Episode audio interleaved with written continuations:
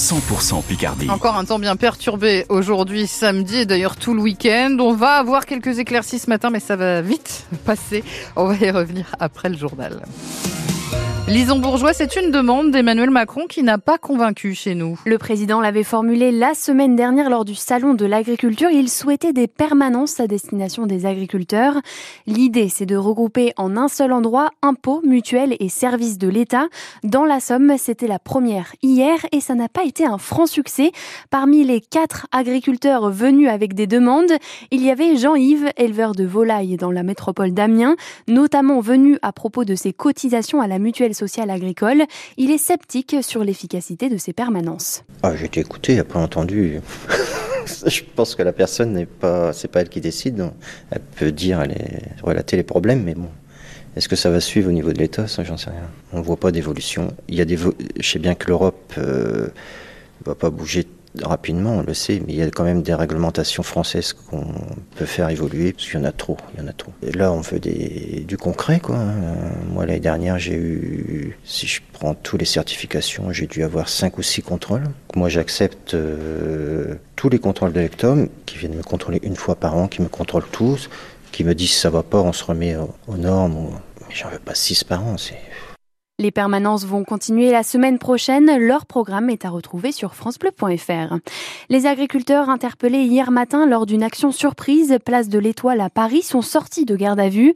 Parmi les manifestants arrêtés, Patrick Legras, agriculteur samarien installé à Doulan et porte-parole de la coordination rurale. Le parquet indique que les agriculteurs ont notamment été interpellés pour participation à une manifestation non déclarée et entrave à la circulation. Et parmi les revendications des agriculteurs, il y a aussi le prix du lait? Et cette fois-ci, une nouvelle qui va peut-être apaiser la colère. Un accord sur le prix du lait entre le géant Lactalis et ses producteurs. C'était un des points de friction de la crise agricole ces dernières semaines. Lactalis a d'ailleurs été la cible de plusieurs actions des agriculteurs. Les deux parties se sont donc mis d'accord hier sur un prix à la tonne. Mais sera-t-il suffisant, Grégoire Lecalot? Il est en tout cas au-dessus de ce que les agriculteurs obtenaient ces derniers mois. En janvier, Lactalis payait 405 euros la tonne de lait à ses fournisseurs, un prix qu'ils jugeaient très insuffisant pour couvrir leurs charges, se dégager un revenu et payer leur protection sociale. L'énervement est monté d'un cran avec la mobilisation du début de l'année. Le stand de Lactalis au Salon de l'Agriculture en a fait les frais. Il a été en partie recouvert de fumier, puis quelques jours après brièvement occupé par des militants de la Confédération paysanne. Malgré la tension, des négociations ont commencé le 29 janvier pour aboutir hier donc. L'accord trouvé fixe le prix de la tonne de lait à 425 euros, soit 5 euros de mieux que la première proposition du géant laitier, un prix qui couvre les trois premiers mois de l'année. Dans un communiqué, l'organisme qui représente la majorité des fournisseurs considère, je cite, que la responsabilité l'a emporté du côté de l'entreprise. Pour autant, le compte n'y est pas pour tout le monde. La Confédération paysanne demandait 450 euros la tonne. Pour de nombreux agriculteurs, l'accord d'hier est un premier pas, mais pas une fin en soi. Les précisions de Grégoire Lecalot, le salon de l'agriculture ferme demain soir. C'est le week-end de la grande collecte nationale pour les restos du cœur, gilets roses des bénévoles et chariots remplis de boîtes de conserve ou de briques alimentaires. Voilà à quoi ressemble cette action qui assure une grande partie des stocks de l'association. On y revient en longueur dans le journal de 8 heures. France Bleu Picardie, les 7h33 ce week-end, Damien met à l'honneur la bière. La ville accueille aujourd'hui et demain la troisième édition de l'Amiens Bière Festival. Ça se passe à la halle Fraissinet à côté de la gare.